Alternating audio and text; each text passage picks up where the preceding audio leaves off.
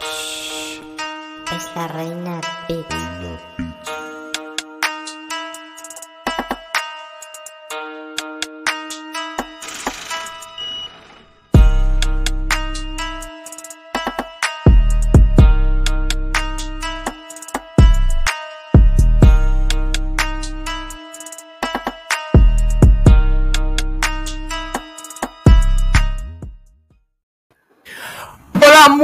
Bienvenidos a su podcast MMA Info Magazine, el podcast de las artes marciales mixtas de la República Dominicana. Tenemos lunes 28 de junio con un programa compacto pero completo de todo lo sucedido la semana pasada en el mejor deporte del mundo, el deporte que todos amamos, las artes marciales mixtas.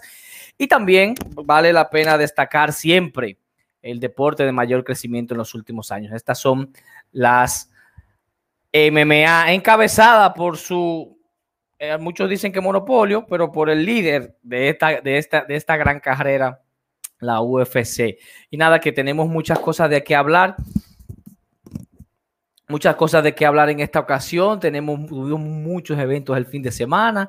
Tuvimos eh, UFC Vegas 30, PFL 6. Ya se definieron cuáles son los que van a la semifinal. Tuvimos Bellator 261. Tuvimos Bare Knuckle.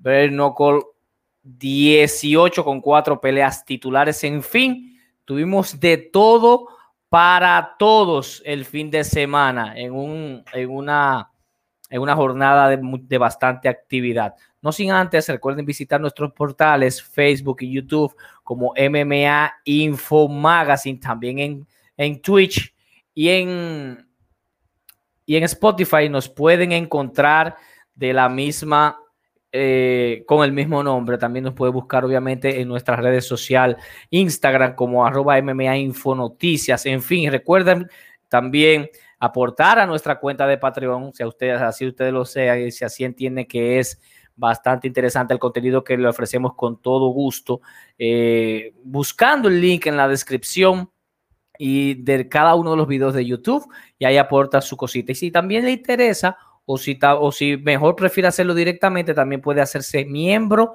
de nuestro canal de YouTube, simplemente dándole el botón ingresar o suscribirse o join, como igual eh, pueden, pueden, pueden también encontrarlo.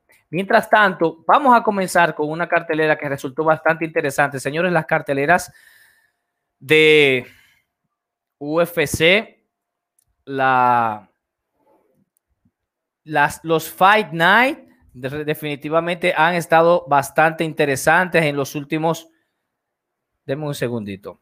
Han estado bastante interesantes. Agregar invitado. Antes de continuar, déjeme hacer algo. Vamos a ver. Entonces, decía, decía básicamente que las carteleras de UFC Fight Night están interesantísimas. parece que se han puesto la pila últimamente, sobre todo aquellas, aquellos peleadores que no tienen, no, no, no los conocen ni su, ni su mamá ni su papá, y sin embargo han estado dando, han estado dando, han estado dando buenas peleas. Y, es, el caso de UFC Vegas 30 o Fight Night 190. Eh, no es la excepción. Tuvimos una cartelera súper interesante en todas las, durante las preliminares. Tuvimos una cartelera donde muchos de los que buscamos que básicamente la, la pelea no llegue a, los, a, la, a, la, decisión de los jueces, que es lo, lo que nos encanta también, aparte de, también disfrutar de una buena pelea técnica. En esta ocasión, en las preliminares, eh, de ocho, de siete peleas, cinco, eh, cinco la finalizaron, 12 fueron a la decisión, pero quedó buenas, dos buenas peleas. Tuvimos a un Hacksaw versus Jackson Medeiros, de verdad, una pelea increíble para mí. Déjame ver, eh, y pudo haber sido la pelea de la noche, eh, pero también la de eh, Ramón, Raoni Barcelos y Timur Lavalier también fue bastante interesante. Tuvimos un, un Charles Rosa que se llevó la decisión dividida frente a un Justin James, quien se fue lamentablemente cabizbajo porque eh, había apostado, creía tanto en él que había apostado toda su bolsa en esa pelea, es decir, que se fue sin un centavo, al igual que, su, que la gente de su, que el equipo, que su equipo de trabajo. Entonces eso le puso como un ingrediente adicional y vimos cómo esa decisión dividida la sufrió el mismo Justin James. Fue una pelea bastante cerrada, pero entiendo de que con todo lo que tenía encima o con todo ese peso que tenía encima Justin James debió de arriesgar un poquito más. Julia Ávila se lleva a, eh, a, Julia Storialenko, la ucraniana, por su misión. Eh, todavía pensamos en eso del Bantamweight de las 135 libras que puede mejorar mucho más, independientemente de que Ávila dio buena hizo un, muy buen trabajo. Todavía seguimos comparando con el top de la división, obviamente, para ver si en algún momento una de ellas puede derrotar a la que parece hasta ahora invencible, Amanda Nunes. Martin Pragno se lleva a Isaac Villanueva con un body kit que le saca el aire eh, y, paran la pelea. Jeremías Wells, un poco desorganizado. El señor Wells se lleva a Warley Alves con, por KO. Lamentablemente le da una proveza al eh, Warley Alves.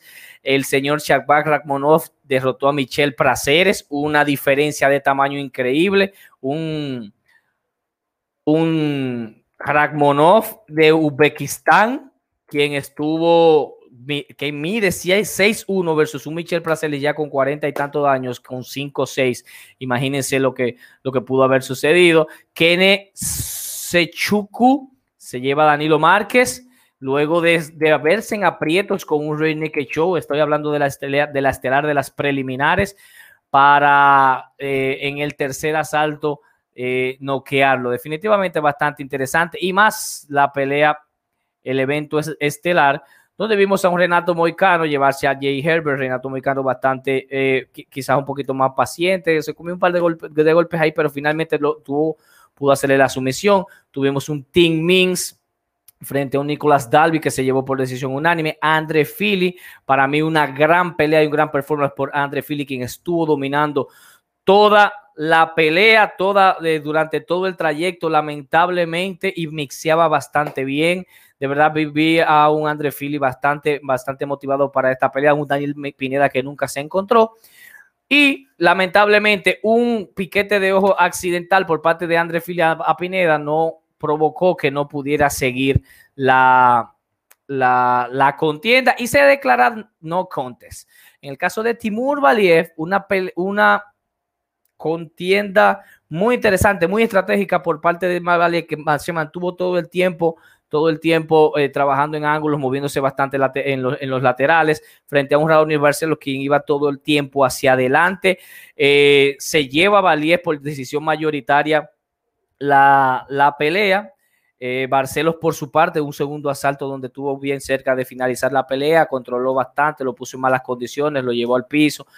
e incluso uno de los jueces, que esa es la razón por la que dio decisión mayoritaria, dio 10-8 por el dominio que tuvo Barcelos, pero lamentablemente Valier se repuso en el tercer asalto y siguió eh, hasta como lograr conseguir la victoria. Tanner Burso se enfrentaba a la momia Ovin Sanprux, eh, donde no ofreció nada. Sanprux estaba más estático que yo, tratando de hacer un sparring en el, en el Team Mordán. Le entraba de todo, pesado, no hacía absolutamente nada. Finalmente eh, perdió por KO eh, en el segundo asalto frente a un Tanner Burse que se mantuvo todo el tiempo en movimiento, proponiendo, mientras que Ovin Sanspru no sé qué era lo que estaba haciendo.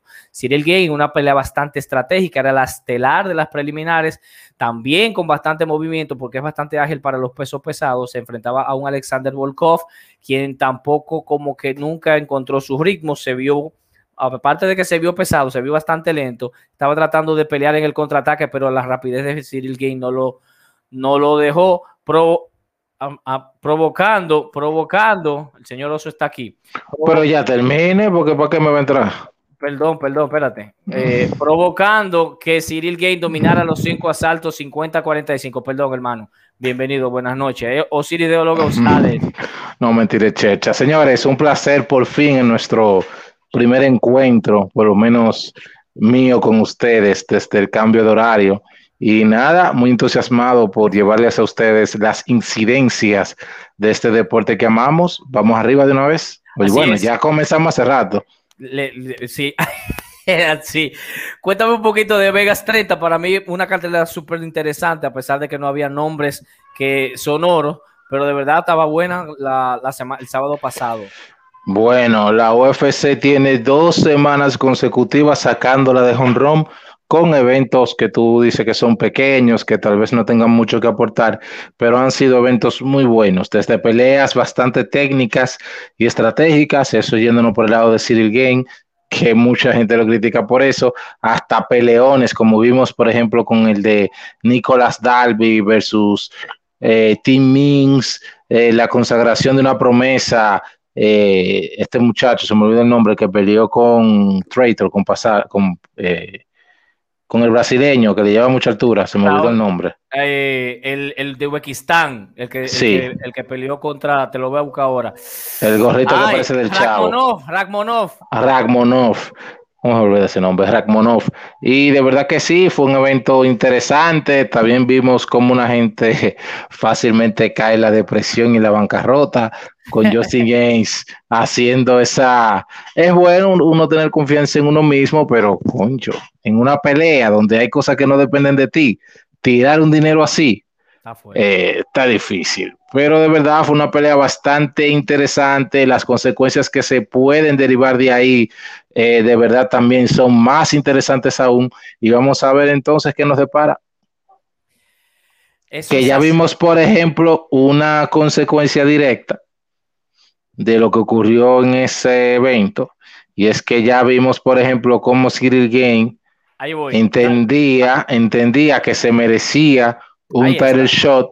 La gente estábamos debatiendo en los grupos que sí, que no, pero se le dio.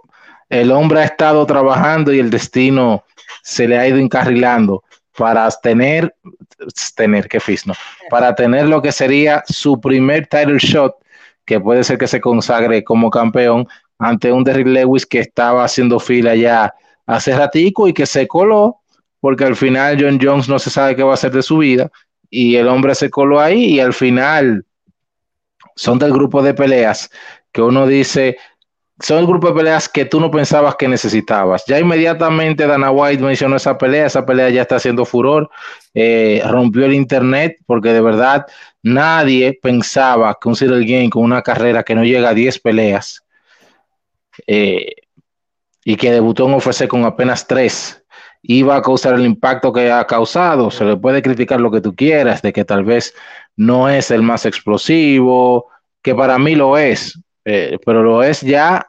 La gente debe de entender que cuando usted está peleando ya con gente de nivel, el nivel va subiendo y usted se va a acordar del que gana. Lamentablemente tú no se acuerdas del que pierde. Mira como por ejemplo estamos eh, diciéndole ya oh, que queremos salir de ese hombre, de un Diego Sánchez, que ahora se le ocurrió, veremos la noticia de ahorita. Un peleador muy excitante, que sé yo, que pero es un loco ya, que se retire. Eso es lo que la gente piensa. Entonces, Cyril Game está haciendo su trabajo. Lo que le interesa es ganar. Él, cuando comenzó a, a dar KOs y a terminar en UFC, la gente no decía nada, pero ahora lo que pasa es que ya subió el nivel. Pues su primera pelea contra un noqueador del poder de Ronsestruck. ¿Va a forzar la jugada? No puede. Entonces luego le ponen un peleador bastante técnico y también con un poder eh, bueno y con un striking bien duro como eh, Volkov. ¿Va a forzar la jugada? No, entonces el hombre está haciendo lo que puede y ahora mismo en pesos pesados es el estilo que puede poner en peligro a cualquiera. Eh, se mueve en la punta de sus pies, busca ángulos, puede derribar, puede someter, puede noquear. El tipo, y es joven, entonces le da un aire fresco a la división. Por otro lado, tenemos un Derek Lewis que es, yo no, no creo que exista un fan de las artes marciales mixtas que pueda odiar a Derek Lewis. Derek Lewis es un personaje, entretiene, hay pocas peleas de las aburridas, por no decir que, ¿verdad? Eh, se le coló una que otra, parece que hay una nefasta por ahí con el actual campeón, pero el tipo a, a fuerza de knockouts ha vuelto otra vez a contender por un título y dicen por ahí que hay que intentarlo y la tercera es la vencida, él va por la segunda, vamos a ver qué tal, fuerza bruta y descomunal contra IQ, movilidad e inteligencia, Vamos a ver quién se puede hacer con el título interino. A mí particularmente me gusta Cyril Game, o por lo menos lo apoyo. Ya vimos lo que pasó con un Francis Ngannou, un, un Derek Lewis.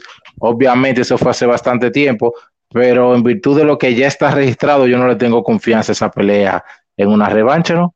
Yo prefiero mejor otra cosa. Está el morbo también de que fueron compañeros de entrenamiento por un largo tiempo y se le puede poner un sazoncito bastante eh, especial. Y yo entiendo que de ganar Cyril Game, habría que ver en qué estaría un gano, eh, porque podemos comenzar a, a especular y a decir en realidad cosas que pueden pasar que sean ciertas o no, pero quedarían ahí solamente en eso, en especulación, porque yo te voy a decir algo, como yo había comentado anteriormente, si yo como campeón, lo que veo que viene en el panorama es un tipo que me puede dejar dinero, pero esa pelea está como lejos, porque el tipo no se decide, la compañía no se decide, pero lo que viene ahí pisando la cola es un tipo que me hizo dar la pelea más aburrida que hay. O sea, nadie va a dar dos pesos por esa pelea hasta que se dé buena y ya pudiera ser tarde. Y contra un tipo que yo hacía sparring que seguramente me daba mi rocky también y sabe para lo que doy. Yo me voy a poner a forzar y que no, yo voy a coger. No, no, no. Yo voy a sentar a ver qué es lo que quiere el tipo que me va a dar dinero primero y aquellos que se maten. Algo parecido como Dustin Poirier y, y la, la situación que tuvo la 155 que decidió quedarse tranquilo esperando que quede a McGregor. Entonces, eh, hay que ver, hay que ver. Así es, la, eh, la, pelea está anunciada para agosto próximo por el título de la, perdón, eh, UFC 265 por el título interino, según Dana White informó a Brett Okamoto, quien es su, su periodista oficial a quien le da la primicia, es el único que es, uno, es el que está más frío con Dana White. Mientras tanto, se le había ofertado dicha, dicha oportunidad el señor Francis Engano, dijo que no estaba listo. Eh, son, son muy válidos los argumentos que tú, que tú traes aquí a la mesa de que ese señor estaría buscando algo más interesante, pero definitivamente John Jones todavía sigue insistiendo en que una movida a los, a los pesos pesados es un reto demasiado grande, por lo que le está postergando. Se espera que el año que viene hay que ver si lo va a hacer directamente contra Engano o si prácticamente va a tomar una pelea de anticipación. En fin, él sabe lo que le espera en lo pesado y por eso es que está patinando bastante. Pero nada, eso es lo que tenemos para UFC 265. Eh, rápidamente le encontraron, le encontraron el, encontraron el título interino quien resuelva eso en agosto próximo. Mientras tanto, nos movemos rápidamente. Tenemos también que hablar un poquito de UFC 264, quien lastimosamente este fin de semana no vamos a tener actividad porque vamos a hacer una pausa, eh, vamos a, tomar, a tomar un descanso. Vamos a tomar un descanso para entonces recargar baterías y el próximo va a ser el numerado 10 de julio UFC 264, encabezado por Dustin Poirier y Conor McGregor en lo que cierra la trilogía de estos dos. de aquí surgen muchas cosas.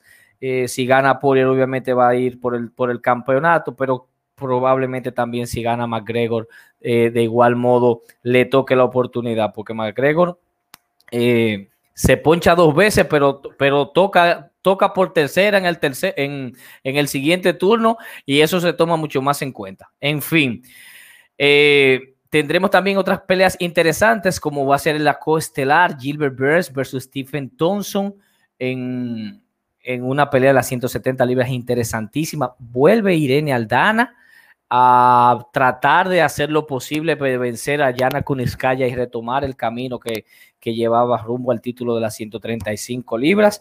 Vamos a tener un Sugar Shang Umali eh, enfrentándose a Luis Smolka. Shang, quien definitivamente es un, personaje en las MMA y de verdad está trayendo bastante, bastante eh, fans. Cuéntame tú un poquito rápidamente de esta cartelera, hermano. Trae uno. Me saluda a su madre. Mire, no quiero, como decía, y no me escuchaban, abundar mucho sobre eh, esta cartelera, porque todo el mundo sabe que tenemos el martes de análisis. Vamos a aprovechar ese martes para hablar un poquito más extendido de todo lo que tiene que ver con los stats, eh, los picks que podamos elegir, etcétera. Ahí nos podemos extender un poquito más. Pero eh, es una cartelera bastante interesante, todo lo que conlleva McGregor. tiene un arrastre extra. Ah, quieren lo, lo quieran o lo odien, el hombre siempre sabe generar expectativas. Hay peleadores, hay todavía al público, hay público que entiende de que McGregor es favorito para ganar esa pelea. Incluso es la primera vez que McGregor entra tan emparejado en las apuestas, pero no deja de ser considerado favorito. Aún viendo lo que pasó en la última pelea, o sea, el fenómeno McGregor, lo quieras o lo odies, es una realidad. Hay que ver cómo viene. Eh, hay muchísimas excusas desde que el tipo como vino buena gente la última vez eso afectó. Otros que buscando la quinta pata al gato, que el stance, que el cuadro de carácter no lo tenía, que lo cambió por el de boxeador porque estaba pensando ya en hacer una pelea de boxeo nuevamente, que eso hasta cierto punto sí es cierto, lo de querer hacer una pelea de boxeo, pero se le barajó porque imagínate, si te dan todo a golpear, ¿qué beneficio le va a dar a, un boxeador que lo que le va a hacer es ayudarle más dinero a McGregor? Porque en ese momento se estaba barajando lo que era una posible pelea contra Manny Pacquiao.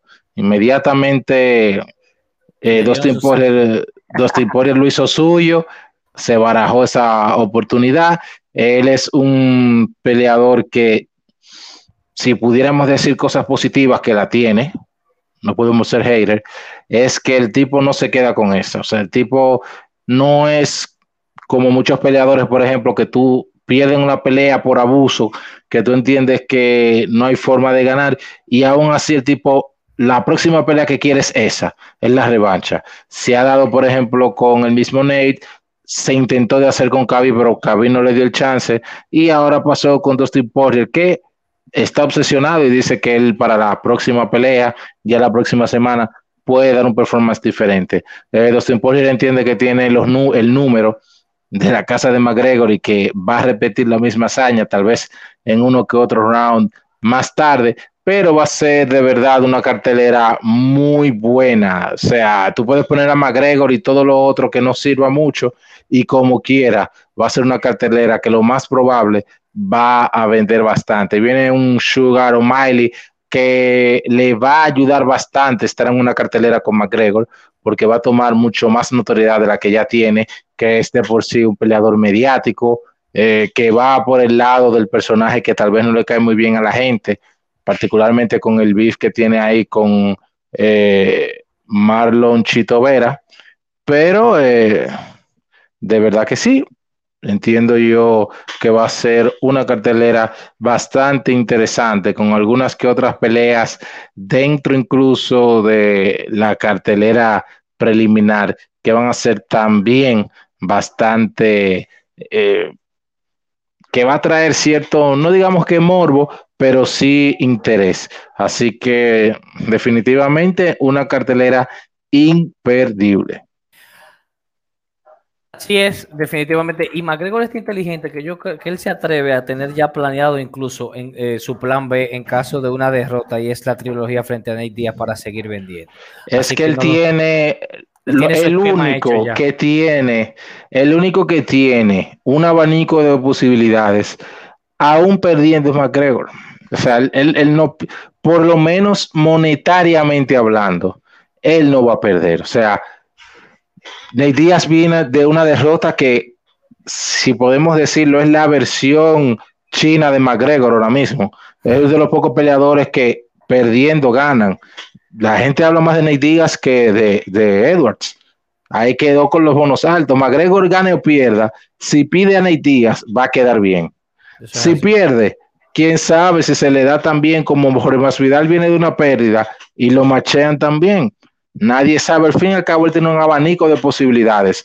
Otra pelea también que no quiero dejar de mencionar es la coestelar, un señor peleón, Gilbert Burns versus Stephen Thompson, eh, que viene a, entiendo yo, en caso de que gane Stephen Thompson, aclarar un poco el panorama de quién podría ser el próximo al título de las 170. Gilbert Burns, en caso de ganar, entiendo yo que le tocaría picar piedra un poquito más, porque ya tuvo su oportunidad y falló de manera estrepitosa. Y un Stephen Thompson que siempre tú lo puedes tener en cualquier lado del top y tú vas a entender que el tipo es una amenaza para el campeón.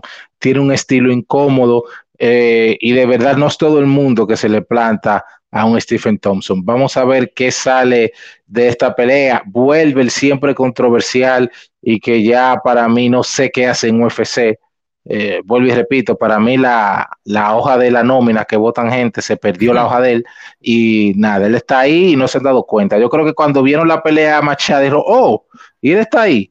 La misma directiva de UFC, pero whatever. Eh, Greg Hardy versus Tai Tewasa, dependiendo por lo menos de cuántos eh, minutos o segundos puede durar el cardio de Greg Hardy, puede ser interesante por lo que promete, que son strikers. Y eh, Luis Smulka, siempre es un peleador, por lo menos es protagonista de una de las peleas favoritas mías de todos los tiempos, que fue la que él tuvo contra Paddy Holloway.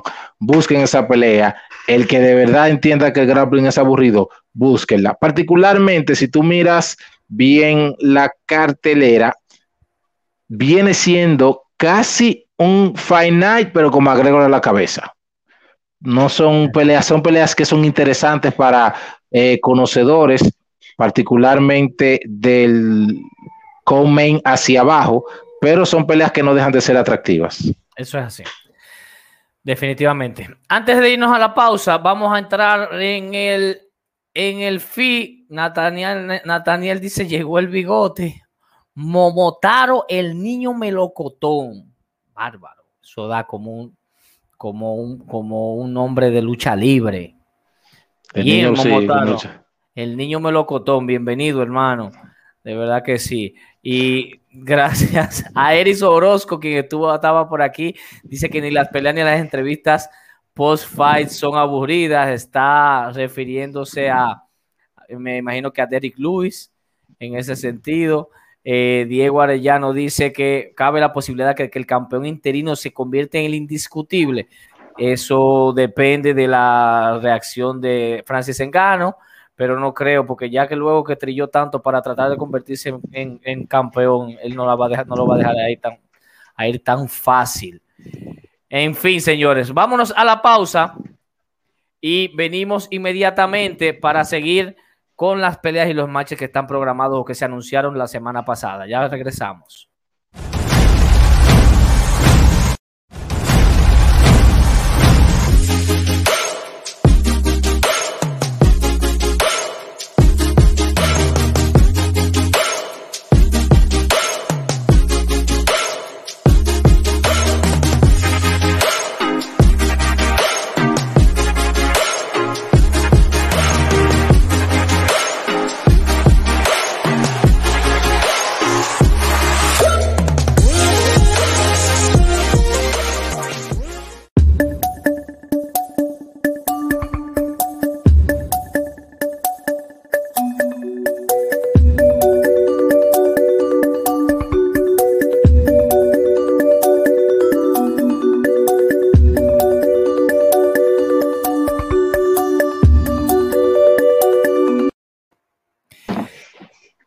Regresamos, regresamos rápidamente para dar la noticia de que, bueno, antes de, déjame hacer un paréntesis, señores, la gente tiene que estar, estar eh, increíblemente decidida en su cabeza lo que quiere hacer, sobre todo por ese tatuaje que se ha hecho el señor Kevin Lee. Yo no sé de dónde le salió a él, a él, eso, porque creo que, como vemos en la foto anterior, él... Un pase que se dio, acuérdate que él vino aquí a, a darse jaraca y a, y a chivatear policía.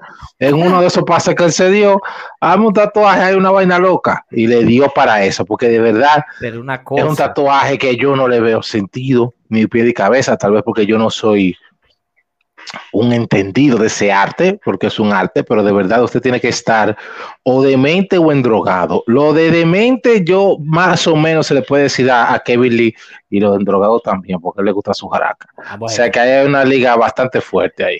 Está muy fuerte. Eh, lo que yo leí, lo que yo leí sobre el tatuaje de Kevin Lee es que básicamente él entendió que de eso era que quería vivir y que tenía que hacer algo que probara y que le diera como seguridad y certeza de que las MMA es lo que va a ser para toda la vida y que lo dejara marcado. Y por esa fue la razón de que se hizo un tatuaje de esa magnitud. Pero droga, droga, ya, eso es droga. Mientras tanto, una lesión en las costillas lo saca de su intención de llegar a las 170 libras nuevamente. Eh, no sé si para bien o para mal, quizás él entendió que como lo hizo frente a un Gregor, Gregor Gillespie, un, un gran prospecto, podría hacerlo también con Sean Brady para el UFC 264, por lo que tendrá ahora en esta ocasión que moverse eh, para la pelea. No se cancela, sino va se va a mover. Y mientras tanto, parece que sí, que Sean Brady va, a esperar la oportunidad. Eh, sobre un Kevin Lee que representa un gran escalón en su carrera, un, peleador que viene, que viene invicto en, en su carrera. Cuéntame, Os. Es una pelea que para probar las virtudes reales de este muchacho, lo estaba confundiendo con Tucker, porque no sé por qué se, parece a Tucker.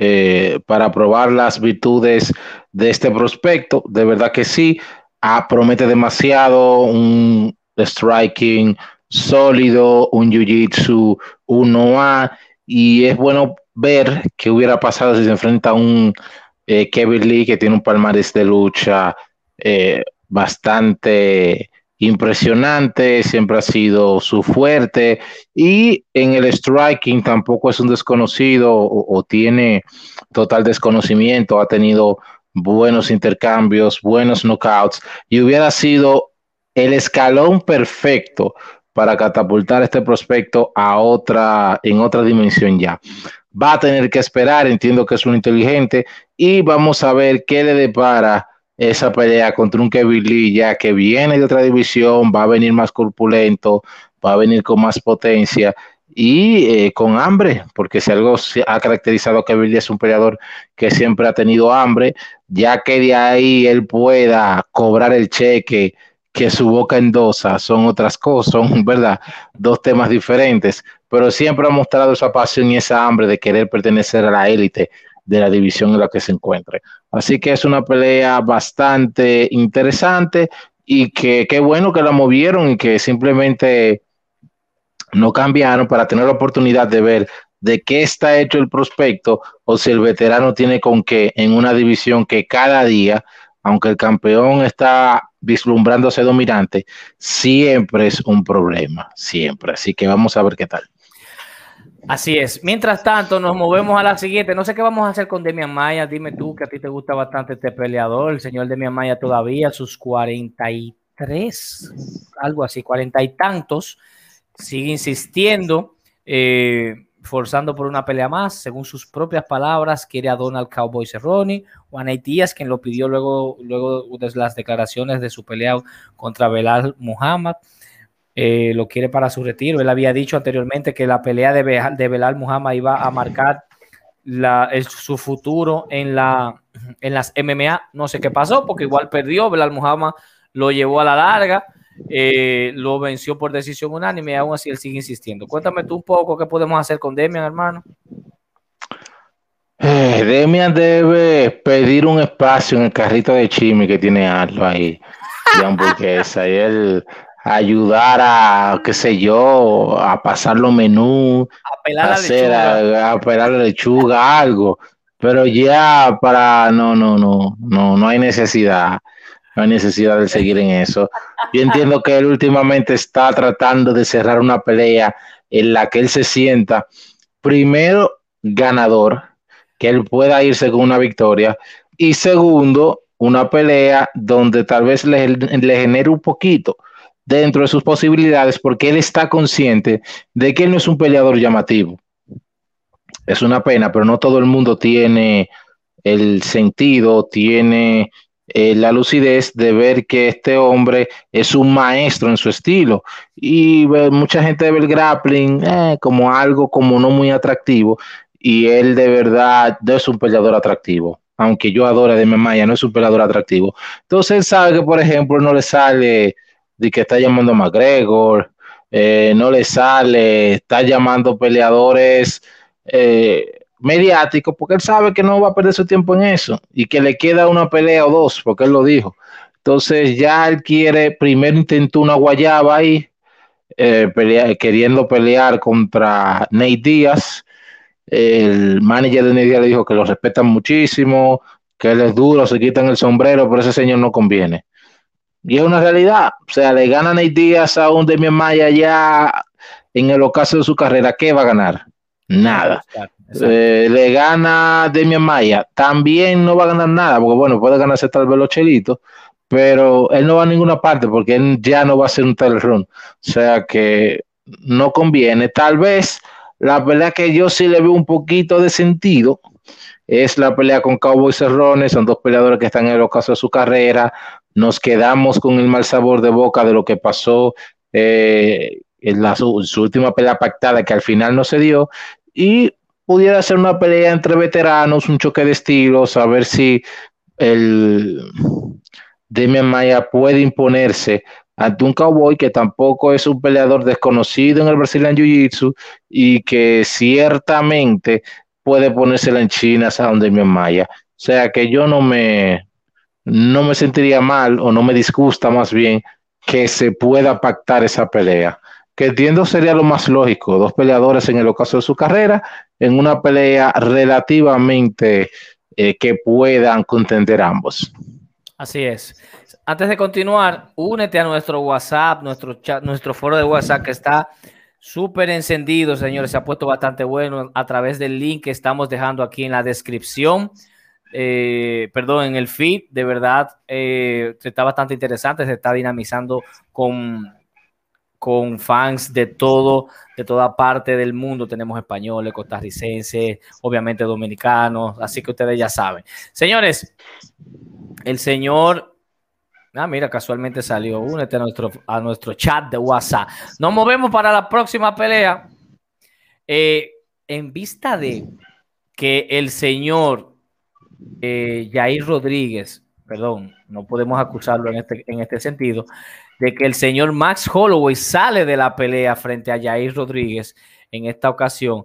La pelea entonces entre Tiago Moisés versus Islam Makachev eh, se mueve para como la pelea estelar eh, del próximo 17 de julio. Y también vamos a tener algo interesante y es el regreso de Misha Ted, quien está en la mejor condición física de su carrera. Cuéntame un poco primero de, del Makachev.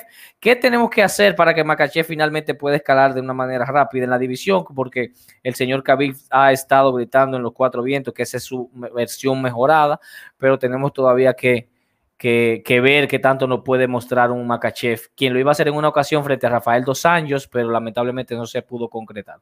Cuéntame, Oso. dos si te está ponchando casi. Gracias.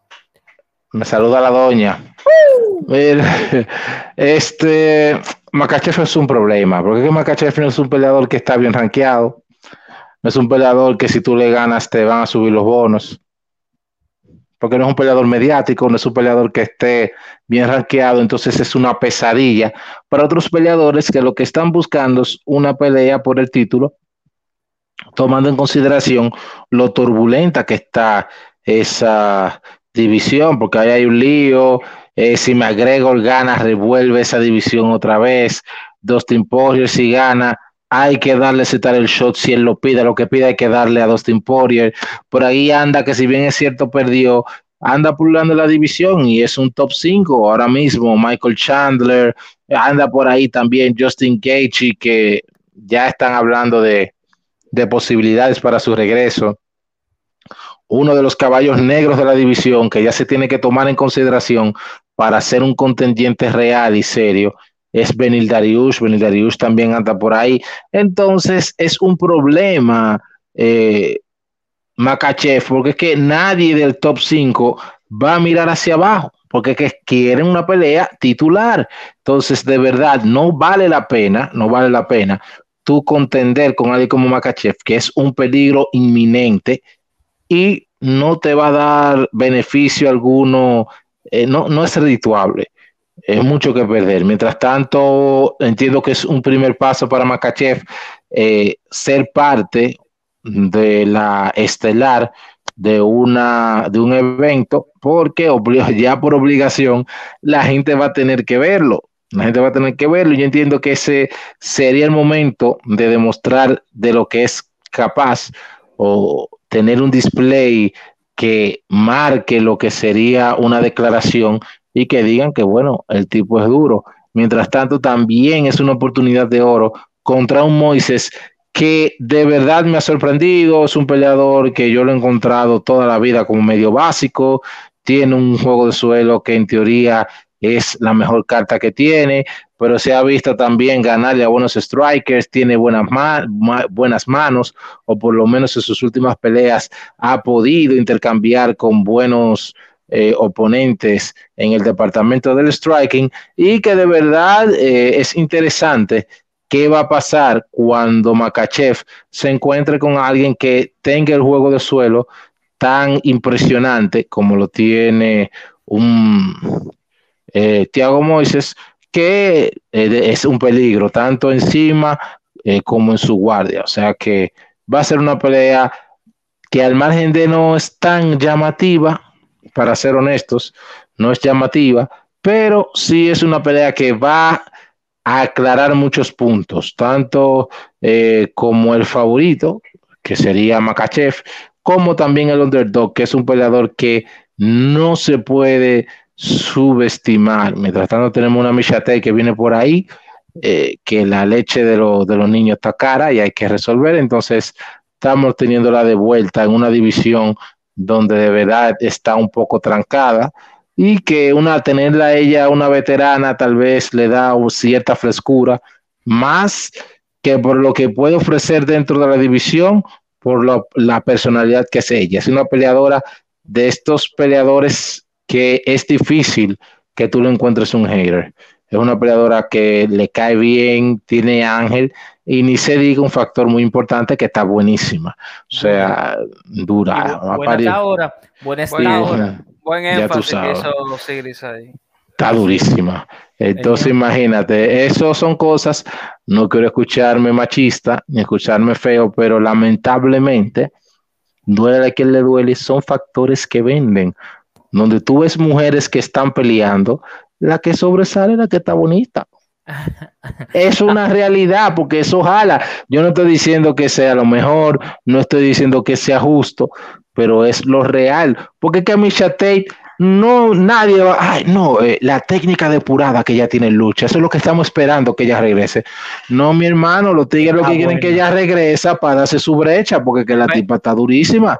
Ver esos melones saltando, como dice. Entonces, no, no hay forma. Entonces, imagínate tú. ¿Para qué tú crees que la gente estaba forzando una vez que Gina Cara no volviera?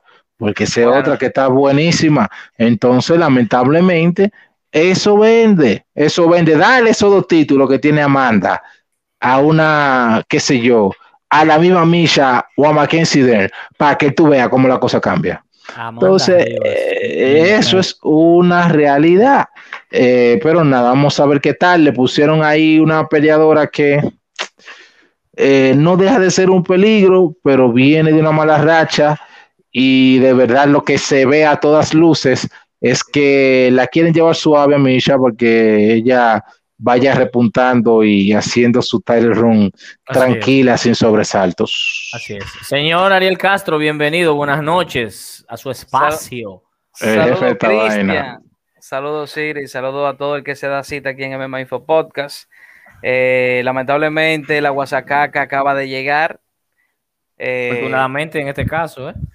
No, lo que pasa es que digo lamentable porque tuvieron un rato sin verme, ¿tú me entiendes? Entonces ahora ya, ya me tienen aquí Maldita eh, droga. Qué vaina. Maldición. No, señores, de verdad, son contratiempos que uno tiene, obligaciones, y por eso es retraso. Pero eso que dice Siri sobre las, los atractivos que le dan ciertos nombres, ciertas figuras a, la, a, los títulos. El caso más claro de un peleador que por mejor que fuera, nunca tuvo ese impacto, Dimitrios Johnson un peleador que peleaba un peso bajito, era pequeño de estatura, le sobraba el talento, pero nunca llamó la atención, así que eh, fue hasta el punto eh, eh, el poco impacto que tuvo a nivel mediático que solamente le daban Fight Night para que defiendan. Y para colmo eran de los Fight Night que menos se veían. Incluso uno de los, creo que uno de los pocos eventos numerados que le dieron a Dimitri Johnson está entre los que menos se vio, entre los menos vistos en toda la historia de UFC. Y era el peleador que acababa con todo el mundo, hacía de todo, hasta un flying ámbar bacanísimo que DC dijo, eso tú lo haces en la práctica, en una pelea tú nunca intentas hacer eso y ese tipo lo hace aquí relajando. Eso hacía Dimitri Johnson y nunca llamó, nunca impactó a nivel mediático. pero viene un Conor McGregor, se pone a hablar de otra basura, eh, predice de otra pelea y ya es lo mejor del mundo y lo más mercadeable. En el caso, por ejemplo, de la misma Ronda Rosa, claro, Ronda Rossi acabó con todo el mundo en, su paso, pero esa mujer vendía como cosa loca. Mira, ahora tú pones a Amanda Núñez, que le ha ganado a toda la GOAT que pueden haber en, la CMMA femenina y no tiene ese impacto mediático todavía. Así es, definitivamente. Antes de movernos, ay, yo creo que me volé una, pero antes de movernos, vámonos al FI. Vámonos al FI. Aquí decía, decía por estos predios el señor eh, Héctor Alejandro. Hay muchos jóvenes que pueden desarrollar su conocimiento de BJA, que se ponga a ayudarlos, que la haga en ver. Ah, él estaba hablando de Demian Maya en el momento que estaba haciendo Siris el comentario. También tenemos que el mismo Alejandro dice, esa pelea de Makachev y Moisés la estoy esperando por hora, bastante interesante. Eric Orozco dice que es un dolor de cabeza, refiriéndose a la división de las 155 libras y así sucesivamente. Eso es lo que tenemos para hasta ahora. Mientras, también debemos hablar de esta. Eh, Ariel, aprovechando, aprovechando tu entrada, esta pelea se mueve eh, para UFC 267. El, la segunda oportunidad titular por parte de Glover Teixeira para tratar de conquistar el cetro de las 205. Inicialmente estaba colocado para septiembre, ahora se mueve para octubre.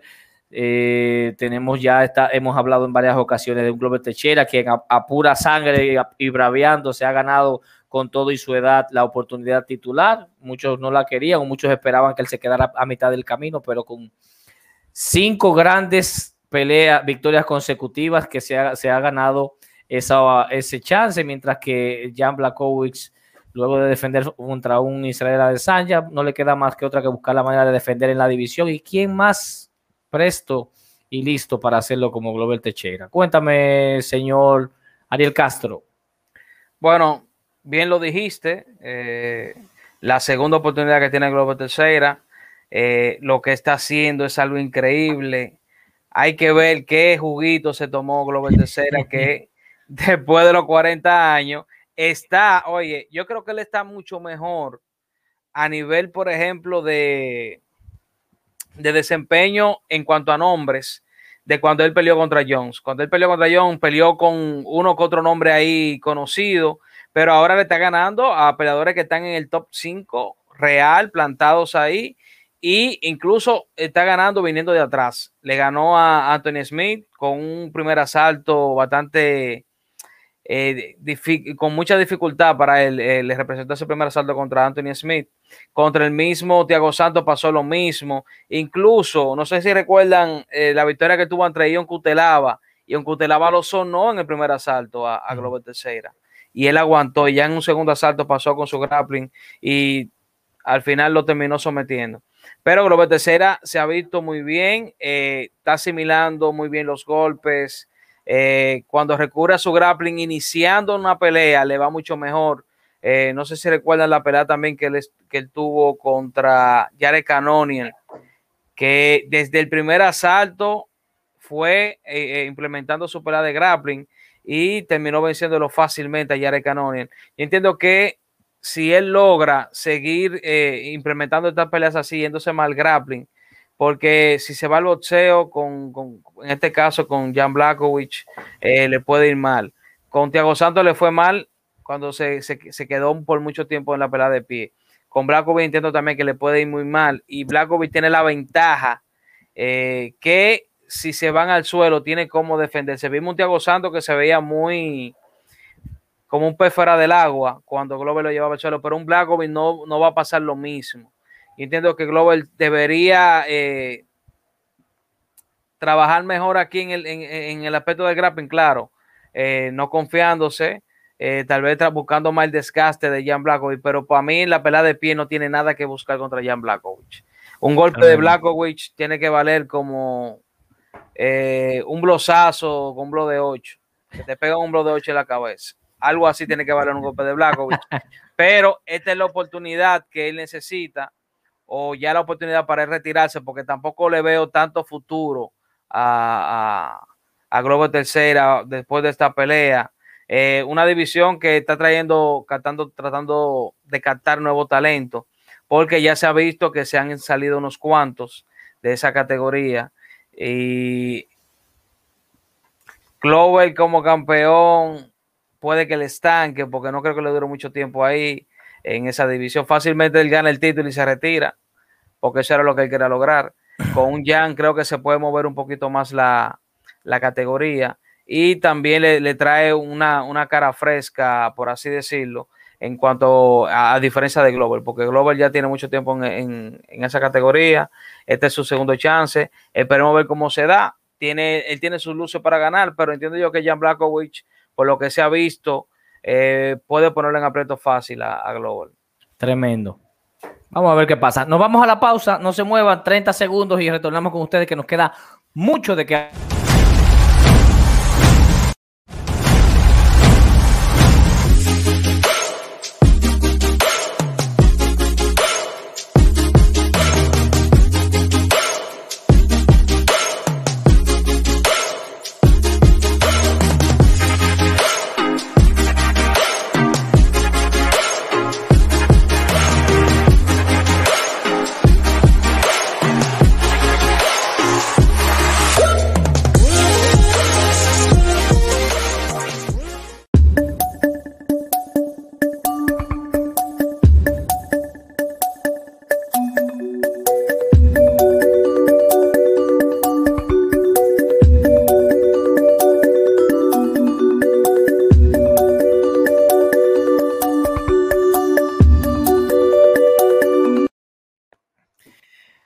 Rápidamente nos movemos. Osiris, Magomed, Ankaraev versus Volkan Osdemir en planes para agosto. Esta pelea me gusta bastante.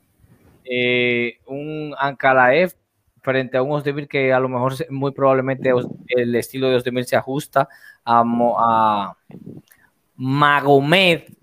Magomed, sí. Quien está eh, y en el caso de Osdemir no, está pasando por su mejor momento, viene de perder frente a un Jiri Prochaska, quien lo sonó bien sonado. Y Magomed, que muchos recordamos a Magomed Kalaev por, esa, por esas dos peleas frente a John Kutelava, pero también viene de, vencer a Nikita Krylov. Eh, y básicamente Magomed, Magomed pueden consolidar como un fiel contendiente, un duro contendiente ahí en la división. Cuéntame, Oso. Eh, si bien es cierto, la división de las 205 libras luego de lo avasallante que fue Jones en esa división, estaba como un poquito rezagada en cuanto a la calidad de contendientes. Poco a poco se ha ido como nutriendo de buenas promesas, de, promesas que entendemos pueden llegar lejos. Ahí anda un Giri Prochaska, como ya estableciste, y una de ellas definitivamente es Ankalaev, un peleador con muy buenas manos, un nivel de grappling también muy bueno, podemos verlo eso en su anterior pelea, se va a enfrentar al ex contendiente al título, eh, Volkan Ozdemir, que bueno, podrán decir lo que tú quieras, pero es un escalón perfecto para un Ankalaev que está buscando colarse o buscar peleas de de mayor nivel, que lo eleven ya en cuanto a estancia, ¿no? En lo que sería el ranking. Yo entiendo que si la pelea no se acaba temprano por un knockout, porque son peleadores de mucho poder ambos, entiendo que va a ser un peleón. Ankalaev es un peleador también que ha demostrado que no solamente tiene sus puños y, no, y un grappling reactivo, sino que él eh, si tiene una forma de buscar la pelea, de ganarla sin recibir mucho daño y simplemente ganar, él también lo va a hacer. Entonces, eso lo pudimos ver también en su contienda, en su última pelea contra Nikita Krylov, que no se jugó mucho en el striking, tomando en consideración que Nikita Krylov a cualquiera le da un susto y se jugó a la segura. Yo entiendo que también esta pudiera ser la clave contra un Bocaros de que podemos decir que es muy básico, eh, lo que tú quieras, pero fue un ex contendiente al título de, los, de las 205 libras y es un peleador con bastante poder. O sea que hay que respetarlo. Todavía me resuena en la memoria ese knockout que le dio a Sirkunov, que fue como si fuera un topadito, no se vio ni siquiera que fue un golpe contundente y lo mandó a dormir. Volkan Ostermir es un peleador que hay que tenerle eh, siempre andar con cuidado porque no es un peleador muy... Es un peleador que te puede dar un susto en cualquier momento. Entonces, es mejor jugársela a la segura, que yo entiendo que tal vez eso sea lo que pase. Ojalá que no y nos brinden de verdad una guerra memorable, pero es una pelea bastante interesante y lo que se ve a simple vista es que va a ser una guerra de pie. Así es. Y nos movemos aquí, eh, bueno, nuestro Pepi Regresa para octubre, Ariel, en una situación difícil que se encuentra tres derrotas consecutivas. Viene de una frustrada pelea frente a Dolixe, entre a Roman Dolixe, eh, que eso no es problema de Dolixe, eso está válido dentro de la regla, pero fue una pelea totalmente en control durante 15, durante 15 minutos, que él no, no le dio espacio a hacer absolutamente nada tiene tres, tres derrotas consecutivas. Ahora regresa para el próximo 9 de octubre enfrentarse a Jamie Piquet, Pickett, eh, quien también está en, una racha de dos derrotas, por lo que podemos esperar cualquier cosa en esta ocasión. Cuénteme, señor Castro. Eh, mira, eh, lamentablemente Laureano ha caído en una mala racha. Es un peleador que siempre está presto para dar show.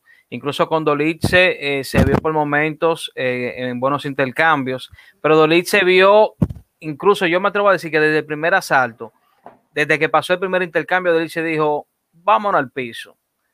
Vamos a ver qué tal te ti en el piso, porque aquí puede que te vaya mejor de pie.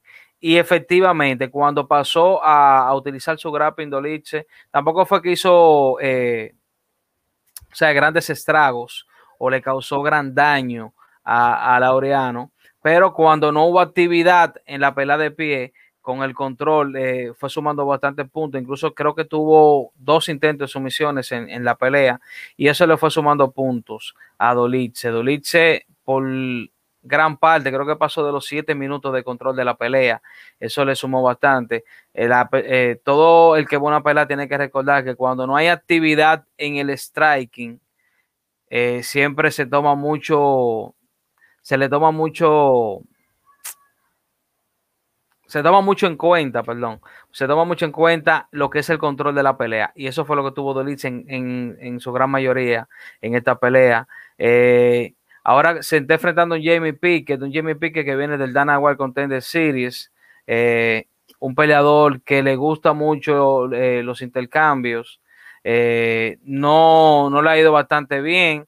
Viene incluso de una dura derrota ante Jordan Wright, eh, donde le dio unos codos impresionantes a, Jamie Pickett. Pickett tiene mucho poder, es un peleador bastante alto en esta división de las 185 libras. Y entiendo yo que se presta más a, lo que es el estilo de Laureano, intercambios potentes, eh, ver si pueden lograr una finalización ahí eh, un poquito flashing. no destacan ambos por, tener un, nivel de grappling decente. Eh, sí, eh, en el striking pueden, pueden destacar. Y entiendo que esta pelea le puede eh, representar la, victoria a Laureano para él poder salir de esa mala racha. Laureano, como dije, tiene muy buen striking, tiene muy buena quijada, presiona bastante bien.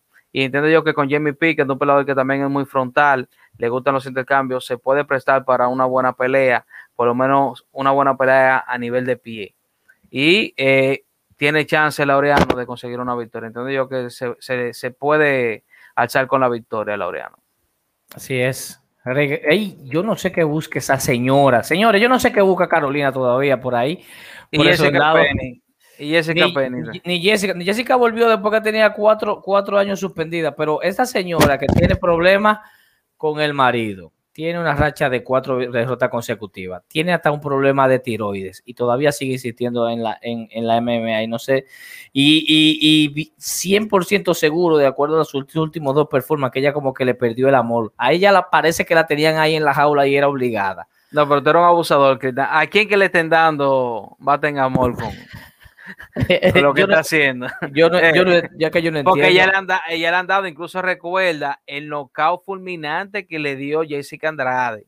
A Sí, partir de ese no. knockout, ella dijo, tengo que replantear mi vida, tengo que ver qué hago, tengo que ver si tengo muchachos. Digo no digo yo. yo, no digo se, yo. se, re- se resetió.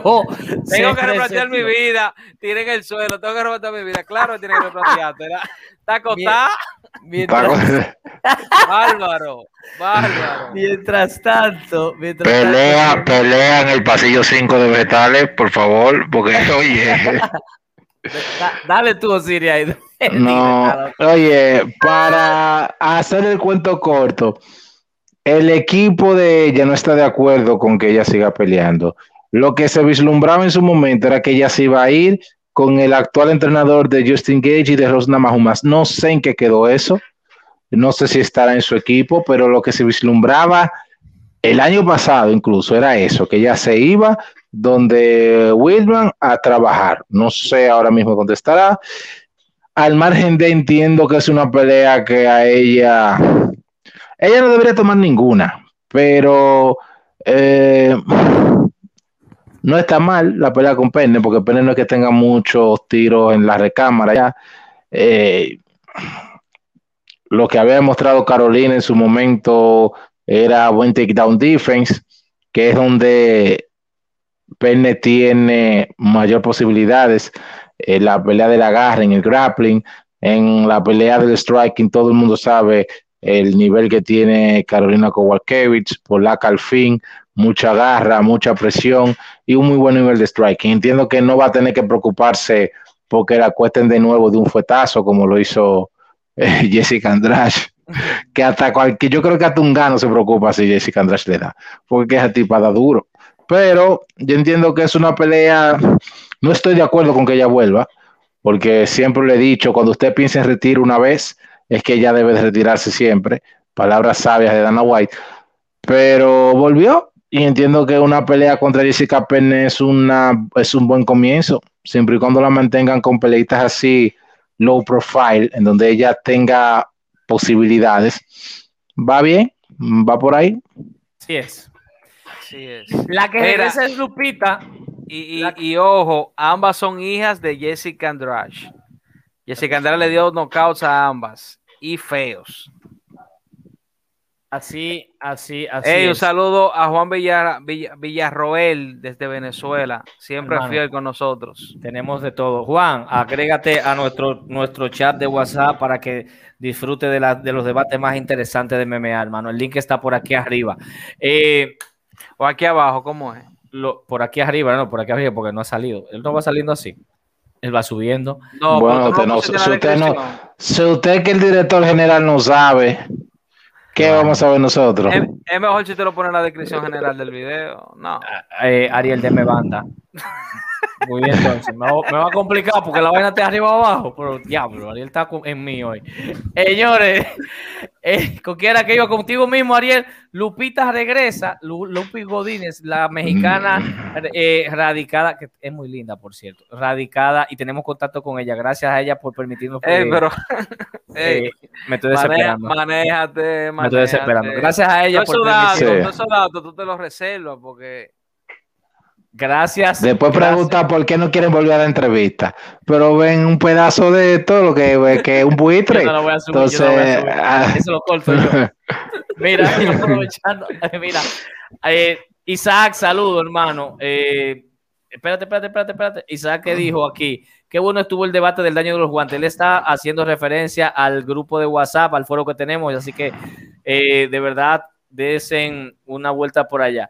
Entonces dice David González, partidazo de España y de Suiza. En serio, David. en serio, David. Mientras tanto, mientras tanto, Lupi Godínez regresa a enfrentarse a Sam Hughes y vamos a esperar a, a buscar la mejor versión de Lupi. Cuéntame, Ariel. Eh, mira, Lupita tuvo un, un, debut, por así decirlo, decente en el UFC. Fue con, fue con una derrota ante Jessica Pene, pero no lució mal. Ella mostró un, un nivel de boxeo bastante bueno. Incluso también llegó a tener, eh, se llegó a defender bastante bien de varios intentos de derribo que hizo, que hizo Jessica Penny. Jessica Penny, mayormente donde tuvo mejor control fue cuando pasó a la pelea en la reja ahí en el clinch. Incluso le llegó a conectar muy buena rodilla a, Lupita. Pero Lupita se, fue una peleadora que se mantuvo siempre firme, presionando eh, en todo momento de la pelea. Y a la hora de los intercambios conectó los mejores golpes, eh, por lo que pude ver de esa pelea. Eh, Lupita, como dije, tiene muy buen aguante, buena resistencia, perdón, buena resistencia. tiene muy buen boxeo, como dije, tiene una defensa de derribo más, más que decente. Eh, y eh, puede, tiene cierta movilidad en la pelea. Vamos a ver cómo le va. Entiendo yo que ella tiene. Para mí, ella debería bajar de división, porque la división para mí que le conviene a ella sería en la 115 libras. 125 la veo como un poquito alta para ella, porque ella es una peleadora un poquito pequeña. Eh, y se le haría un poquito mejor pelear en la, en la categoría de las 115 libras. Eh, ella se va a enfrentar a, Sam Hughes. Eh, sí. qué dijiste, Cristian? Sí, sí, a Sam Hughes. Ya ella y Sam Hughes se habían visto eh, en, el circuito amateur. Incluso esa fue la última victoria de Lupita en el circuito amateur en el, en el 2018. Hay que recordar que Lupita tiene poco como profesional. solamente tiene seis peleas, de las cuales tiene cinco y uno. ellas se enfrentaron, como dije, en el 2018 eh, le ganó una decisión Lupita. Y actualmente viene San Hughes con una, una racha de, derrotas, eh, con dos derrotas consecutivas en el UFC, una ante Ticia Torres y otra ante con Clutch Sufisara. Decir eh, de la derrota con Ticia Torres que fue el primer TKO eh, de Ticia Torres en su carrera. Con eso se lo digo todo. Ticia Torres dando TKO. Eh, ya ustedes saben. Pero entiendo yo que esta es una pelea para eh, en la cual se puede recuperar bastante bien. Ya se han visto las caras. Claro, fue en el, eh, en, en el ámbito amateur que se vieron. Ahora mismo San Hughes no está en su mejor momento. Entiendo yo que Lupita se puede recuperar bastante bien. Ya dije, tiene buena movilidad, buen golpeo y se puede defender bastante bien de los derribos. Eh, vamos a ver cómo le va. Entiendo yo que está, ella se puede aprovechar bastante bien de, su contrincante. Y entiendo también que eso tiene un, un, factor a su favor, que no tuvo la primera pelea, que ahora tiene tiempo de más para una mejor preparación, que fue lo que no tuvo en su anterior pelea, que la tomó Short Norris. Saben que esas oportunidades hay que tomarlas como vengan y a veces salen bien, otras mal, y incluso ella, Sean Norris, tuvo una pelea bastante buena que todavía se está discutiendo. Ciertamente, si ella llegó a perder esa pelea, porque fue la que incluso causó más daño en, esa, en ese encuentro. Así que de verdad le deseamos todo lo mejor a nuestra Lupita, que sabemos que va a entrar con todo y ya que la estamos viendo en las redes fajada siempre, no deja de entrenar una sola vez y con todo. Así es. Osiris, así mismo aprovechando, ¿qué hace esa señora ahí todavía, Osiris? Viene contra Carol Ross, anunciada para el evento del próximo 2 de octubre. No sabemos qué buscaba. Bechi Correa no ha vuelto a ser gente después que perdió de Ronda Rousey. No, eh, la, patada, la, patada, que le dio Holly no, porque pues, cambió, después de eso cambió de novio, cambió de, campamento, ha hecho de todo y lamentablemente eso no, ha vuelto a entrar. Y se enfrenta a Carol Rosa, que esta sí te puede aprovechar también la oportunidad de enfrentarse a una Bechi Correa. Rosa viene de, dominar a, Jocelyn Edwards recientemente. Así que, ¿qué podemos esperar, señor Osiris de Olio González? Nada, rogarle a Dios que Carlos Rosa quiera una pelea de striking para que la pelea se dé buena. Es lo único que puedo agregar de esa pelea más nada, porque inmediatamente Bechi Correira se enfrenta a una contendiente que tenga por lo menos dos cositas más que ella, la pelea se vuelve one side inmediatamente. No podemos ser tampoco tan hater, porque cuando la pelea se va a nivel de striking, y no van muy de abuso, la pelea por lo menos se dan entretenida, aunque ella pierda, porque esa con Van que ella tuvo la última vez fue una peleita buena, se dieron buenos piñazos, sangre, se dio un buen brawl, que es lo que ella sabe hacer. Después de ahí no hace más nada. Entonces yo entiendo que la UFC debió buscarle eh, peleadoras de su estilo para que por lo menos la pelea sea interesante. Vamos a ver qué tal eh, y qué trae. O sea, no entendí para qué la UFC la trajo de nuevo. De verdad que no. Así es. Bueno, lamentablemente. la, que la que iba a destronar la ronda, Dios mío. Todavía anda dando tumbos por aquí. Tenemos que hablar. Tenemos que hablar de PFL. La sexta versión de PFL fue el pasado viernes, interesantísima. Eh, obviamente había, se iban a definir muchas cosas, sobre todo se iban a definir los, los finalistas de los pesos pesados y obviamente el torneo de las mujeres. Vimos cómo hay unos, hay niveles y hay niveles en la rama femenina. Definitivamente la 155 de las mujeres tiene dos nombres que van sí o sí a las finales y es enfrentarse la señorita Kyla Harrison versus Larisa, versus Larisa Pacheco por segunda ocasión. Fuerte eh, esa pelea. Eh, sí, y de, porque de verdad las otras mujeres no, no mostraron mucho, sobre todo algo que pueda tú, de, no, no, No, no, es que no demostraron mucho, algo que no mostraron nada. Exacto, algo que tú puedas decir, ¿qué, qué pueden hacer con eh, ante una Larisa o contra una, ante una Kyla? Jenna Fabian y Taylor Guardado, quienes son las, las, las dos bueno, las dos, las otras dos. Fabián, porque Fabián sí tiene muy buen striking. Fabián tiene un striking muy fino, así que ojo con ella, por lo menos en ese aspecto. Así es. Mientras que Bruno Capelosa confirmó que es el, principal en los heavyweight, eh, derrotando de una manera convincente a Muhammad de Ruiz. Y los otros tres que están eh, ya clinchado, como dicen, Denis Golsov ante Delija y Jamel Jones, quien tenía los dedos cruzados para que perdiera, creo que era Brandon Sales, no recuerdo. Sí, Brandon Sales.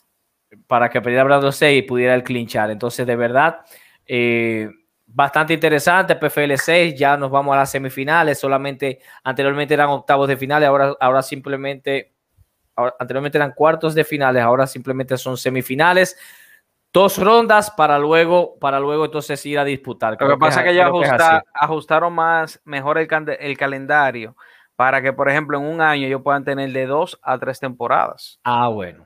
Eso no, no, tenía, no tenía ese dato. Mientras... Sí, porque recuerda que son ocho divisiones, creo que o diez divisiones que ellos tienen en total. Entonces ellos lo que hacen es que en una temporada trabajan tres divisiones o cuatro divisiones, en la próxima trabajan la siguiente, porque en una sola temporada ellos no trabajan todas las divisiones como tal. Tiene, tienen 145, 155, 185, 170, 2, como 6 o 7 divisiones. No 205 y peso pesado. Sí, sí, porque en 205 Entonces en la, en la, rama femenina tienen las 155 libras. Exactamente. Cuéntame entonces qué, eh, qué podemos esperar. El, el, torneo se pone interesante ahora porque, señores, es un millón de dólares. Ahí va a entrar la gente hasta con, hasta con alambre de púa, yo creo, para poder. Bueno, ese, e, ese es un tema muy interesante. Yo estaba en un grupo de WhatsApp que un chico que, estuvo hablando sobre los pagos del UFC, que por qué a veces uno menciona que en PFL hay talentos y por qué ellos están en PFL y no en UFC, señores. La mayoría, por no decir el 80, el 90% del roster del UFC, en toda su carrera de MMA, no ven un millón de dólares juntos. Con sponsor o sin sponsor. ¿Qué pasa? Cuando tú le ofreces a un peleador, mira, tú con cinco peleas en una temporada aquí, tú puedes eh, llegar a ganar tu millón de dólares. Ese peleador va con todos los brillos sabido y por haber. Y ojo, le pagan por pelear en PFL. Y hasta ahora eh, le hemos preguntado, creo que como a dos o tres peleadores de los que hemos entrevistado, y todo dice que le pagan muy bien por Emiliano dijo eso, sí. Y no, y Alex Martínez lo dijo también. Sí, sí. O sea, le pagan muy bien por pelear. Y ojo, tienen el chance de subir con todos los sponsors la vida y por haber a la pelea. Que en la mayoría de las ocasiones tú ves a los peleadores que aparecen en un letrero, en una valla, en la famosa calle de aquí en la 27 de febrero. Hmm. Lleno de anuncios. Entonces. Que parecen carro de NASCAR. Eh. Exacto, exacto. Lleno de tickets, vamos. Entonces, por, e, por, eso ha sido el atractivo que ha tenido los eh, PFL, porque le da esa oportunidad. Te pagan por pelear, tú puedes subir con tus sponsors a la pelea y tienes la, el chance de ganar tu millón de dólares con un sistema de puntos bastante atractivo y, y muy novedoso eh, para ese circuito. Eh, decir que, de, por ejemplo, de la edición pasada, que hubieron muy buenas eh, peleas. Si quieren, damos los resultados completos, Cristian. Sí, tenemos que en los. En la ah, inicial de la cartelera, eh, Jamel Jones venció a Clifton Abreu, un ex UFC. le dieron un KO impresionante en el primer asalto con unos Hammer Fists. Eso fue de, de película, esos Hammer Fists que le dio Jamel Jones a Clifton Abreu. Mariana Moraes venció a a Caitlin Young por decisión dividida. Fue una pelea que se dio un poquito entretenida, venía perdiendo Moraes eh, y pudo eh, remontar a partir del segundo asalto con una, una que se cansó un poquito. Eh, Taylor Guardado venció a Laura Sánchez por decisión unánime. Ojo con Guardado, tiene una lucha impresionante y una presión constante. De verdad que muy, muy bien que lució Taylor Guardado. Eh, Rinan Ferreira venció a Cal Seumanutafa, demonios. Eh, por decisión unánime. Eh, Gina Fabián venció a Julia Payic por ti que yo, como dije, tiene un, striking tremendo, tiene muy buen golpeo Gina Fabián. Antes de Lilla venció a Chandler Cole por ti que yo en el primer asalto.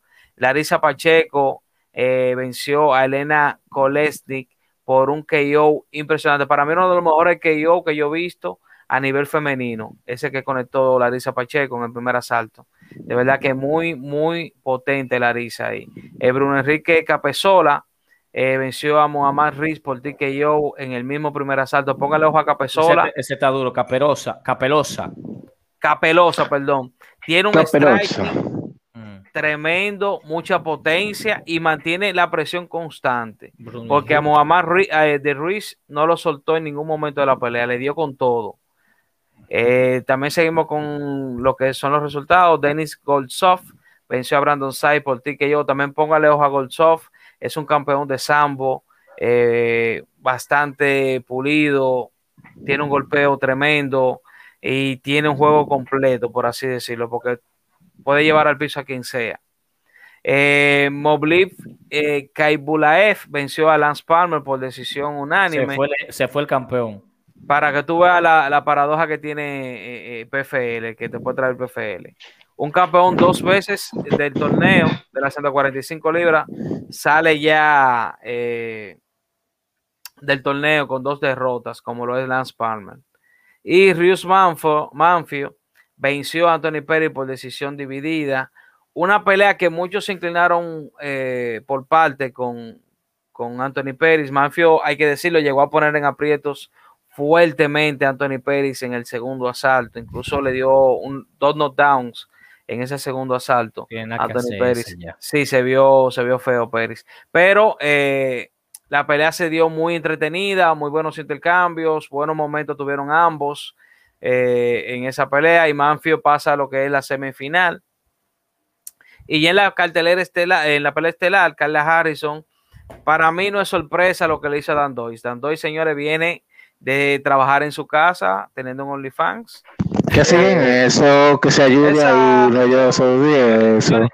Yo, no entendí, porque mira, no tiene un striking así que tú digas, wow, un striking de temer y tampoco tiene ese nivel de grappling. Y Kyla Harrison vino fue a callar la boca porque ella dijo que Kyla Harrison no se había enfrentado a una peleadora como ella, que ella tenía ya los truquitos y se notó tener los truquitos para perder rápido. De verdad que Kyla salió, eso fue un trabajo impecable, la llevó al piso, varios golpes y le hizo un ámbar eh, prácticamente desde que ella extendió el brazo, ahí mismo Dandoy ya estaba pidiendo, eh, no, tenía, no tenía para dónde irse, Dandois. Y Carla Harrison ratifica su estatus ahora mismo en PFL como la estrella femenina que, es. Y no creo que por ahora tenga rival eh, en, en esa categoría. Larisa Pacheco lució muy bien, pero ya se han enfrentado dos veces. Y en cada pelea, Harrison eh, ya Pacheco mejora, pero Harrison viene mucho mejor todavía. Es una peleadora que está en constante crecimiento.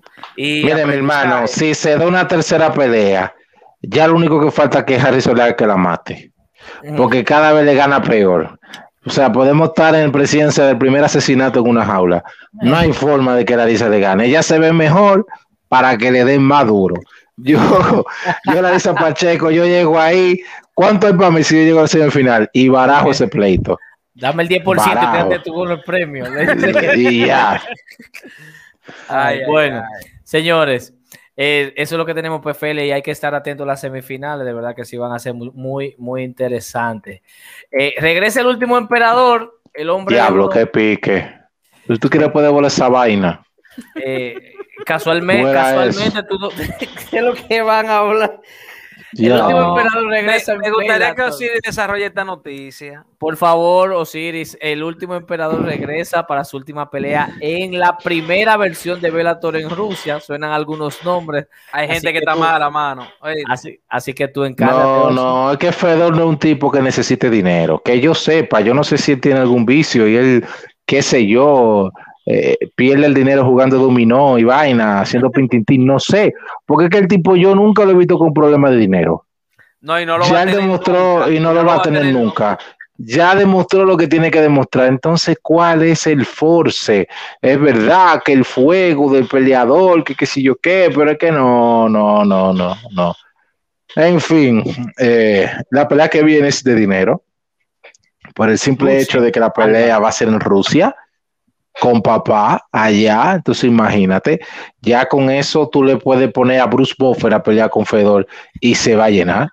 O sea, es una cosa que y va a generar interés, va a generar morbo, lo que tú quieras. O sea, eh, por eso Fedor es Fedor. Por más que tú digas, obviamente tal vez no va a generar las ganancias que genera un peleador mediático ahora, McGregor, un Masvidal, lo que sea, pero ese señor lo desea que vaya, sea, aunque sea peleando en un bar, tú lo quieres ver, aunque sea lamentándote que te dé una vaina, pero eh, es, eh, es Fedor, entonces la, la pelea que en teoría viene por ahí, se están vislumbrando tres nombres. Josh Barnett, una pelea que en los tiempos de allá de, de antaño, ¿no? Siempre quisimos ver esa pelea de Josh Barnett versus Fedor Emelianenko allá en Pride. Es un peleón que en su momento todo el mundo lo quiso ver. Tal vez tengamos la situación ahora de darla. Suena también un Junior Dos Santos que está coqueteando con Bellator, un paréntesis de Ariel ahí, digo usted. Men, pero Natanael mínimo tiene que estar loco. Oye, Osiris de Oro González, me gustaría que lo hiciera antes de retirarse para tener cinco cinturones de distintas empresas de alto nivel. Abusador, ¿y tú crees que Fedor está en ese nivel para él poder ganar un título? No, No, y que además también, no, No, además no, también, por lo menos en Bellator. Yo, yo reconozco, yo reconozco. Eh, uno es fanático de Fedor, pero de verdad, señores, Mitrión, Mitrión le dio un knockout horrible. Fabio Maldonado en Rising no le ganó a Fedor porque no sé qué bien los jueces. Y el árbitro no detuvo esa pelea cuando debió detenerla. Porque estaba para que eh, la parara en el primer asalto como tres veces la pelea. Pueden o sea, darle que- uno, uno allá mismo en Rusia, un- un- uno simbólico, No, pero no te vayas lejos, no te vayas lejos. uno simbólico, Eh, un póstumo. No, no, no, no, no, no. No, No, bueno, le pueden dar un honoris causa. Una Eso vaina así. Una buena así, pero no. Dale, eh, dime tú, hay un dicho que dice que fulano es infancia. Ya Fedor es infancia, Fedor lo que haga está bien. A uno le Exacto. duele, pero ya lo que haga Fedor, mi hermano, mira, Fedor es Dios, como dice Natanael. Fedor, aquí en mi casa mandan el jefe, Trujillo, Dios y Fedor, más nadie. Ah, Pero- ok, ok, rectificó Nathaniel. Eh, él dice que me- se refería a Cyborg. Ah, ok, sí, porque teníamos una conversación, es verdad, él y yo teníamos una conversación de eso, sí, es verdad. Pídele perdón a. Nathaniel. Nathaniel. Pensé que era por Pero, pero por ahí los nombres que se barajan son, como dijimos, Josh Barnett, Junior Dos Santos, que todavía está en una ambivalencia si firmar con Bellator o qué. Y también se habló que no es el que tiene menos posibilidades, porque se habló que volvía a sus raíces, eh, Alistar. De esos tres, quien tiene menos posibilidades es Alistar Overeem. Por descalificación, entiendo que tal vez la pelea sea con Josh Barnett. Josh Barnett está en el roster de, de Bellator. Sí. Y mientras que Junior Dos Santos todavía está como en negociaciones, no se sabe dónde va a parar ese señor. O sea No, que yo entiendo. le conviene Barnett. Claro que sí, Por estilo. por estilo. Y nada, vamos a ver qué tal. Barnett que está ya con, con contrato, traer un Junior Dos Santos que siempre ha dicho que quería pelear con Fedor. eh, eso es verificar que quiere de contrato, etcétera. Que Coker se atreve a hacerlo, porque Fedor, eh, si hay alguien más fanático de Fedor que cualquiera de nosotros es Coker, y más que un fanático que le puede sacar dinero, porque una pelea de verdad de, de Fedor se le saca su chelito. Entonces, es más vendible en Rusia porque todo el mundo sabe en Rusia que Fedor es Dios y todo el mundo siempre ha tenido en Rusia un poquito más de, de conocimiento, etcétera. Y sé que les va a llamar mucho más la atención a esos fans hardcore allá en Rusia. Una pelea con Josh Barnett que representa esa vieja escuela de Pride y de UFC en sus inicios, que una de Junior Dos Santos, que es un peleador que ha marcado ciertamente la historia, pero no a un nivel, por ejemplo, de Barnett y del mismo Fedor. Así que yo creo que esa, lo más probable sea la pelea. Así que vamos a ver qué tal. Finalizamos con Bert Knuckle 18, cuatro peleas titulares. De verdad que, eh, aunque a muchos no nos gusta es, este tipo de deporte, por ejemplo, no me gusta a mí, a mí particularmente no me, no me gusta, pero obviamente de una u otra manera tiene que llamar la atención una cartelera como esta. Eh, definitivamente vieron acción nuestro querido hermano Julio Monster, que lamentablemente no pudo llevarse la victoria frente a, a Tiago Alves. Eh, también tuvimos al señor Joe Riggs enfrentándose a, mierda, me Héctor Lombard. a Héctor Lombard, quien armó un lío luego de su entrevista. Alguien se le acercó y él terminó de, sol- de Se- seguir se- soltando golpes. Se dio a respetar, fue. Y que yo nunca no ente- ¿Quién era ese? ¿Quién fue ese que se le acercó a él? ¿El próximo contendiente? No, él está en esa de categoría, e incluso es el compañero de equipo de, de- de Ulises Díaz, de Uli Monster. Y eh, En fin, para tenía- terminar la teni- nota, tenían ya- ya- una pequeña guerra a nivel de redes. Bueno, entonces para terminar de nota y darle espacio a ustedes, entonces eh, su resumen, su opinión en cuanto a, es- a- a este deporte, señores, que sí o sí eh, sigue, sigue generando, sigue llamando la atención eh, y sigue creciendo, aunque vuelvo y repito, como a, como a muchos, incluyéndome, no nos, llame- no nos guste tanto. Pero dale, eh, Ariel y Osiris, por favor, para finalizar. Mira, mira, la cartelera se dio un poquito interesante, no la vi completa, eh, pero se dio bien interesante. Por ejemplo, la misma pelea que tuvo Lombard por el título contra Jorge fue una guerra total. Eh, la pelea de Ulises Díaz contra Thiago Alves, una guerra, una guerra, de verdad que se dieron con todo. Eh, Thiago Alves aplicó, por así decirlo, lo que sería su veteranía. Es un peleador ya que es muy experimentado a nivel de deporte de contacto. Ulises Díaz también, pero eh, pudo sacar la mejor parte en, en esa pelea. Y ya en lo que fue la pelea titular entre eh, Luis Palomino contra Taylor eh, El Good tornado. El tornado, fue, fue una pelea que por momentos Palomino estuvo en con- casi en, con- en completo, en control total de la pelea. Castigó desde, desde el primer asalto muy bien a, a Tyler. eh, incluso le, le provocó cortaduras en la cara muy fácil. eh, aplicó muy buen boxeo sucio, Palomino, se vio con muy buena movilidad.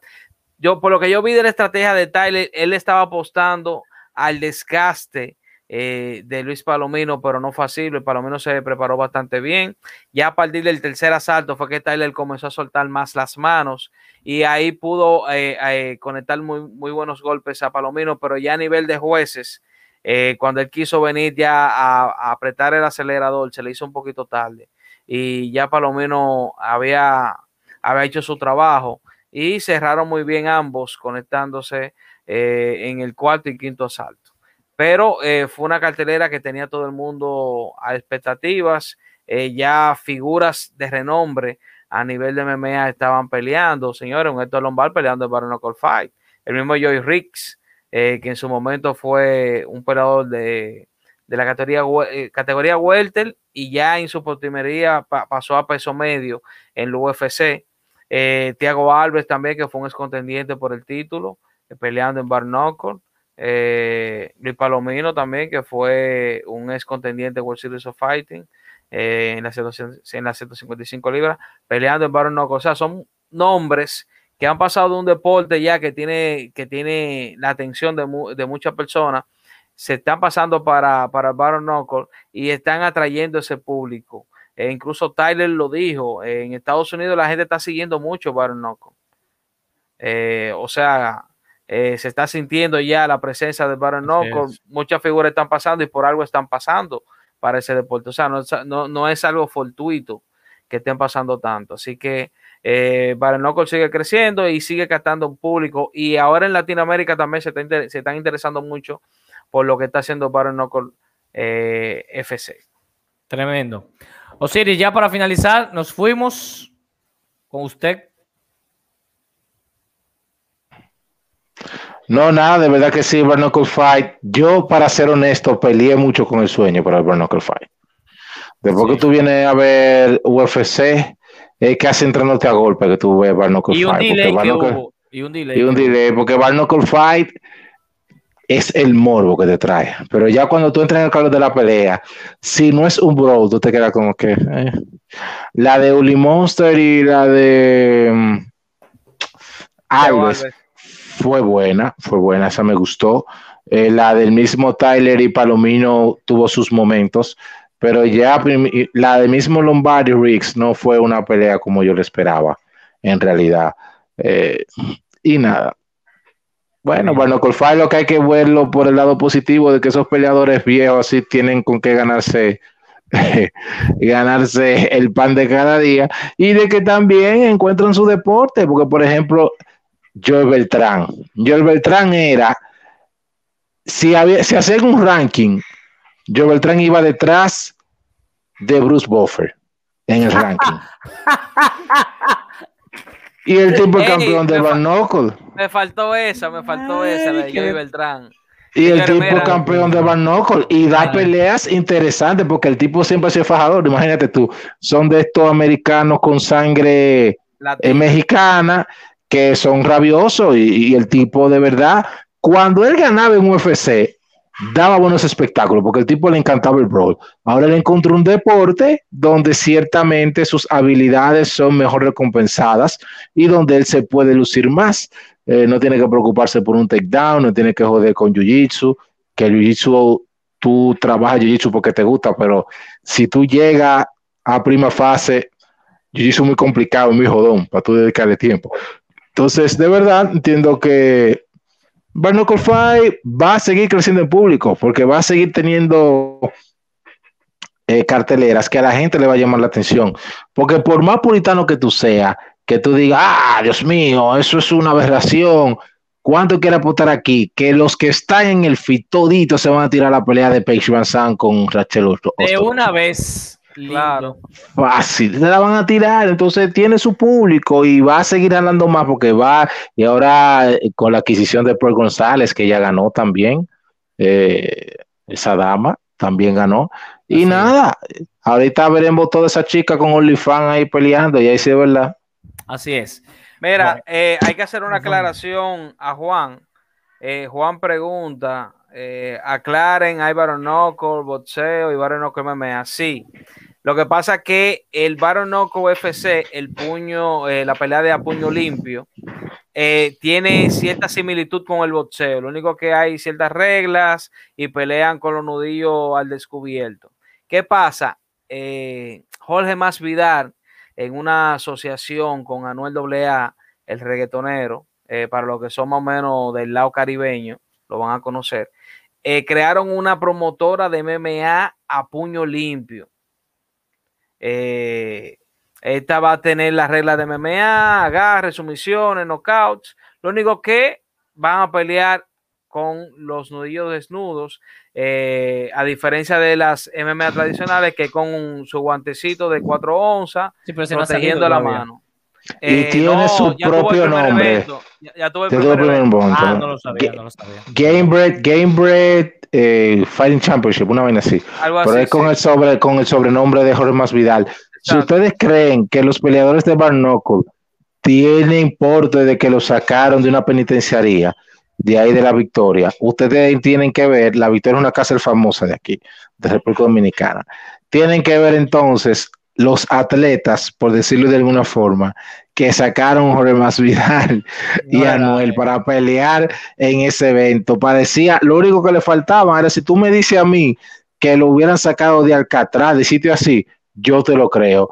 Los únicos que se veían más o menos porte de peleador era Barnett y, eh, Jason wow, Knight. Jason y. Jason Knight, más o menos, más o menos, porque tú sabes el flow que tienen esos, esos, esos tigres. Así que esperemos, yo imagino Que así cierto, como Van Knuckle va a ir creciendo un poquito más, pero es un concepto interesante. que por cierto, son dos peleadores que ya pasaron por las MMA, pasaron por Baron Knuckle. ahora van a Game Break FC. Así es. Eh, incluso Jason Knight, de una de las mejores peleas que se han visto en Baron Knuckle, eh, con FC, Artem Lobov. que fue con Artem Lobov. Creo que tuvieron dos peleas ellos. Si una le ganó, la, está uno a uno. Sí, exacto. Y ahora aquí en, en Game Break FC eh, le ganó a, a, a Barnett, eh, a Bennett. Por Rear Naked Choke. Sí, por- Nos fuimos, por- señores. por Gracias. Gracias a todos quienes han estado durante esta más de hora y 30 minutos. De verdad, agradecidos enormemente. Estamos en los lunes bien, bien cómodo y sabroso. De verdad que sí, estamos pasando chévere. Señores, despídanse que nos fuimos. Con Dios. Muchas, muchas gracias a todos por la sintonía. También agradecerles a todos esos grupos de Facebook y de WhatsApp que permiten que compartamos nuestro contenido. Recuerden siempre suscribirse, comentar, denle like.